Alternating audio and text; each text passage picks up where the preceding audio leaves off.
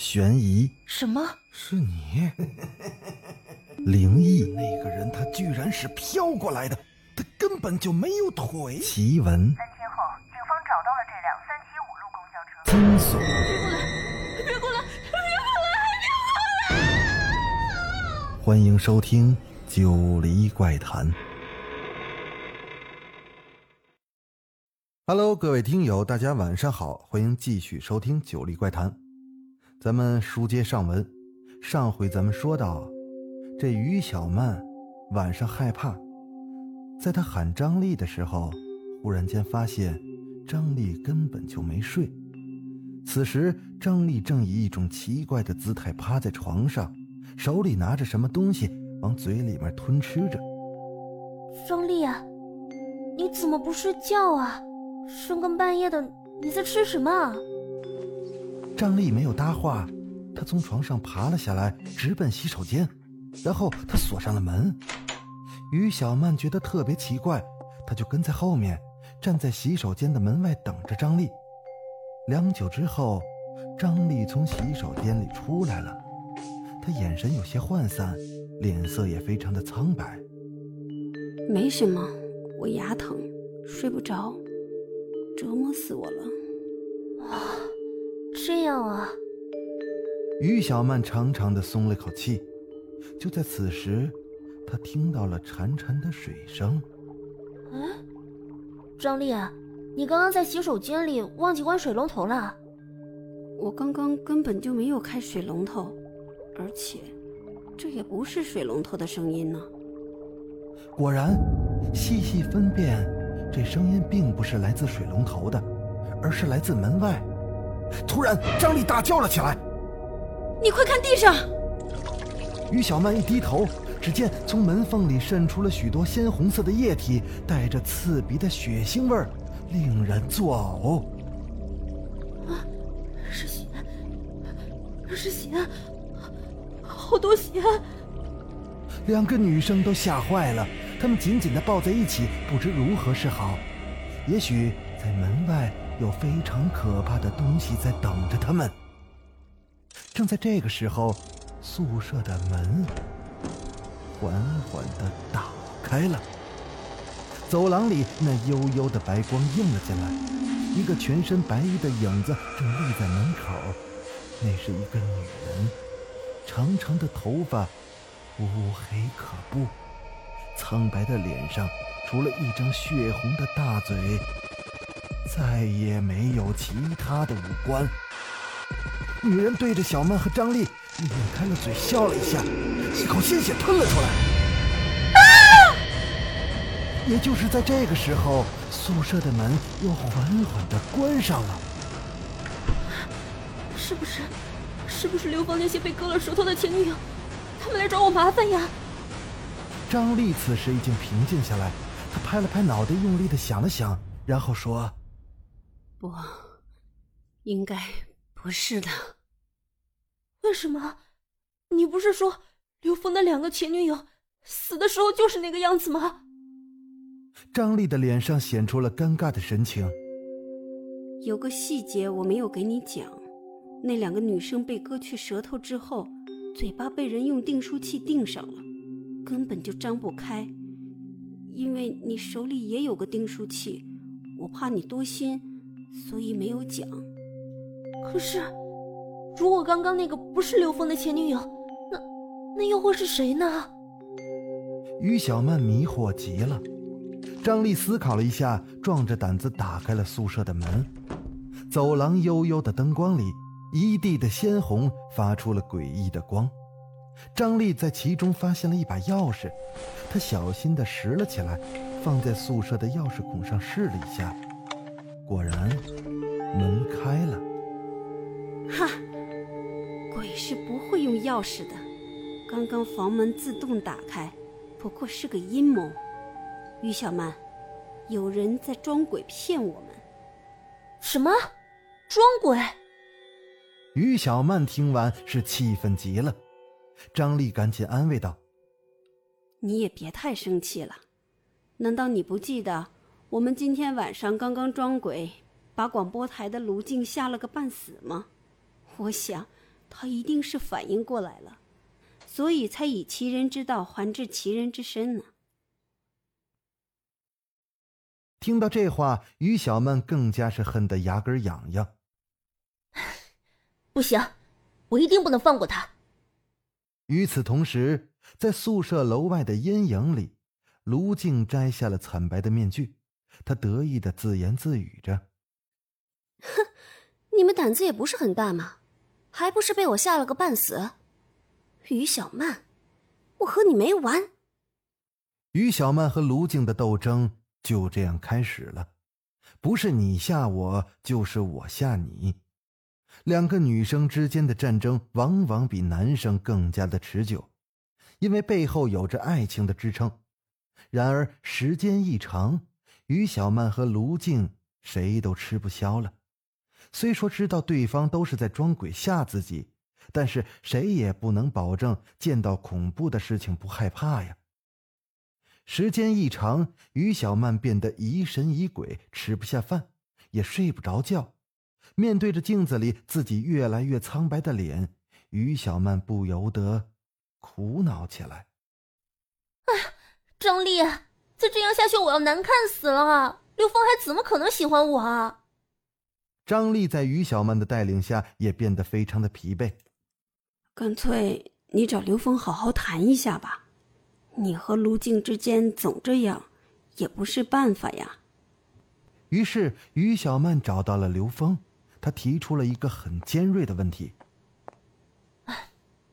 我和卢静，你选一个吧。”小曼，难道你没看出来，我只喜欢你吗？于小曼的心顿时软了。我当然知道，可是，你能不能把卢静踢开呀？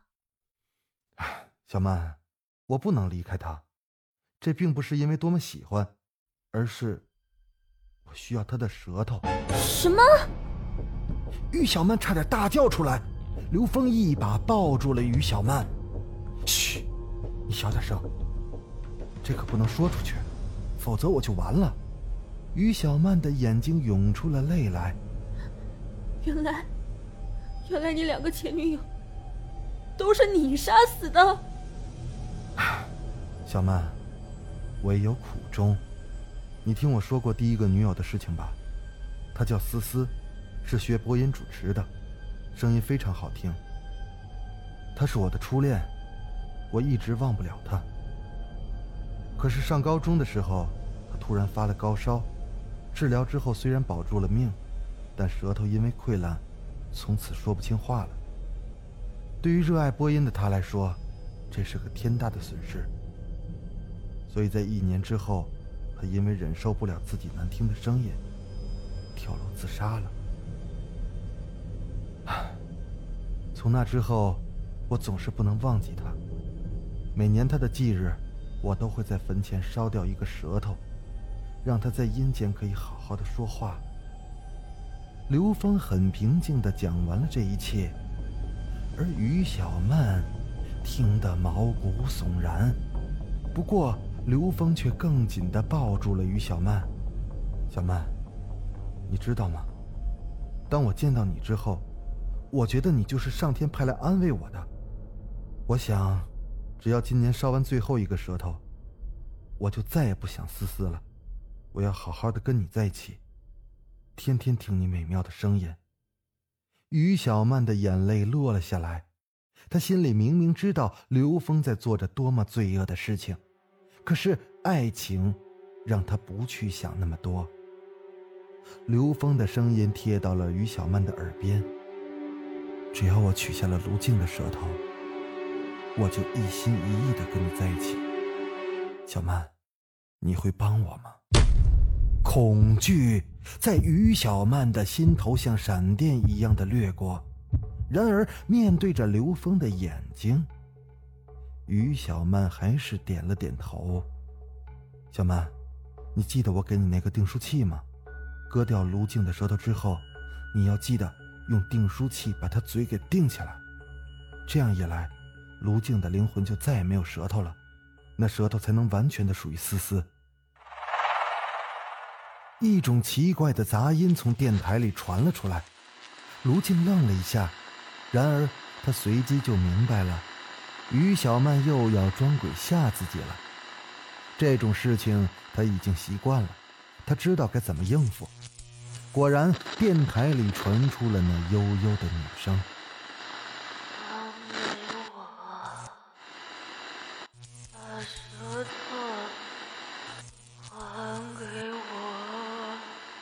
还你妈个大头鬼！并对着电台骂了一句。现在是七点五十分，离正式广播还有一段时间。他不想在这听于小曼鬼哭狼嚎的，于是他打开了电台的门，想出去走走。门外有一个穿着长袍的女人，那脸上没有五官，只有一张血红的嘴。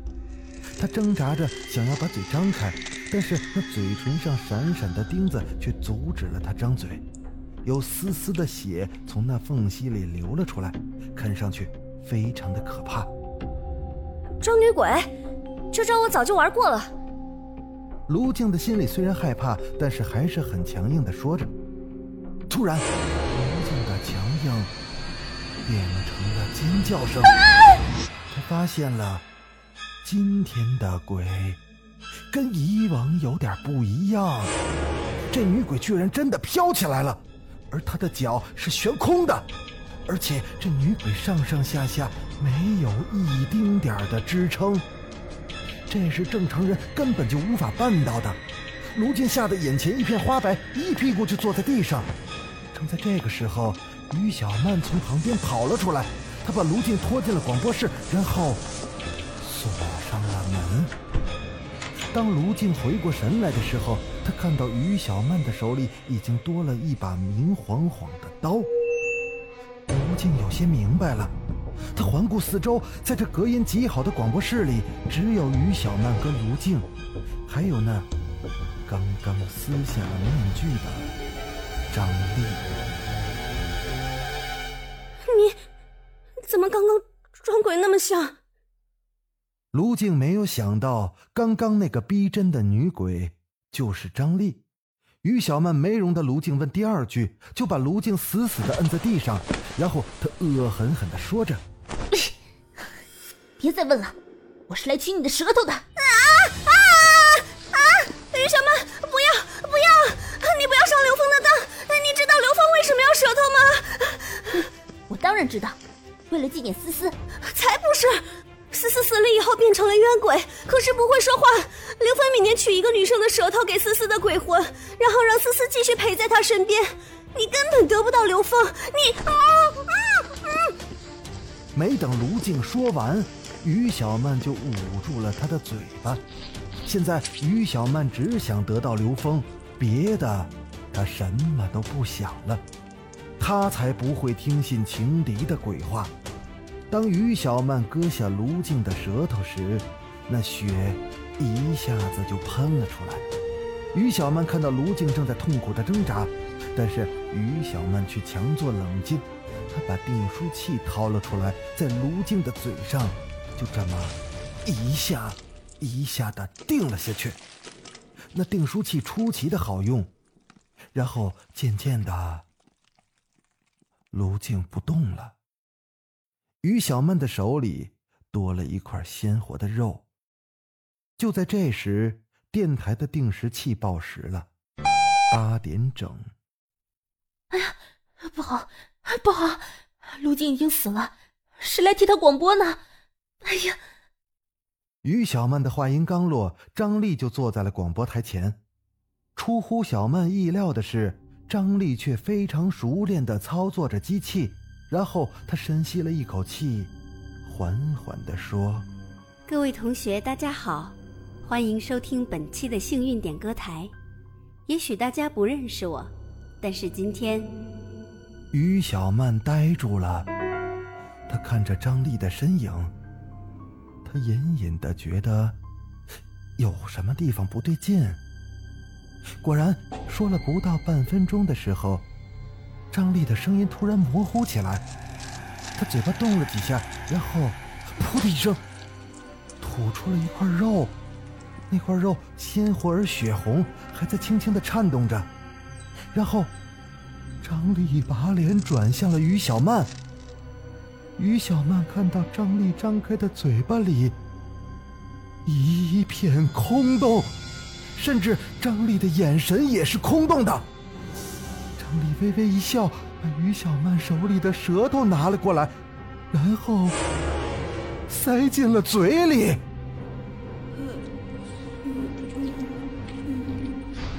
张丽的嘴巴里发出了一阵吞吃的声音，然后又恢复了以往的样子。快要过期的舌头果然不太好用了，还是新鲜货比较好。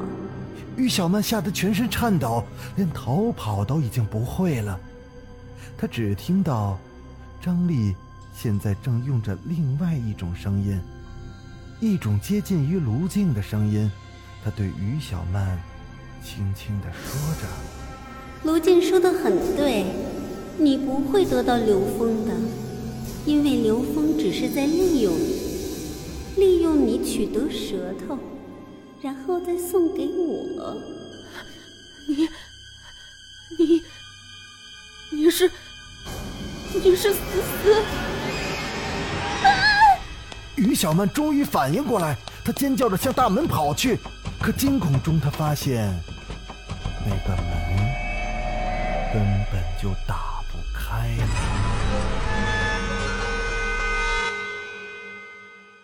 好了，故事到这儿就讲完了。这个舌头的故事，不知道大家还喜欢吗？如果你有什么奇怪的经历，或者是比较诡异的故事，都可以私信主播，我会把它改成广播剧讲给大家听。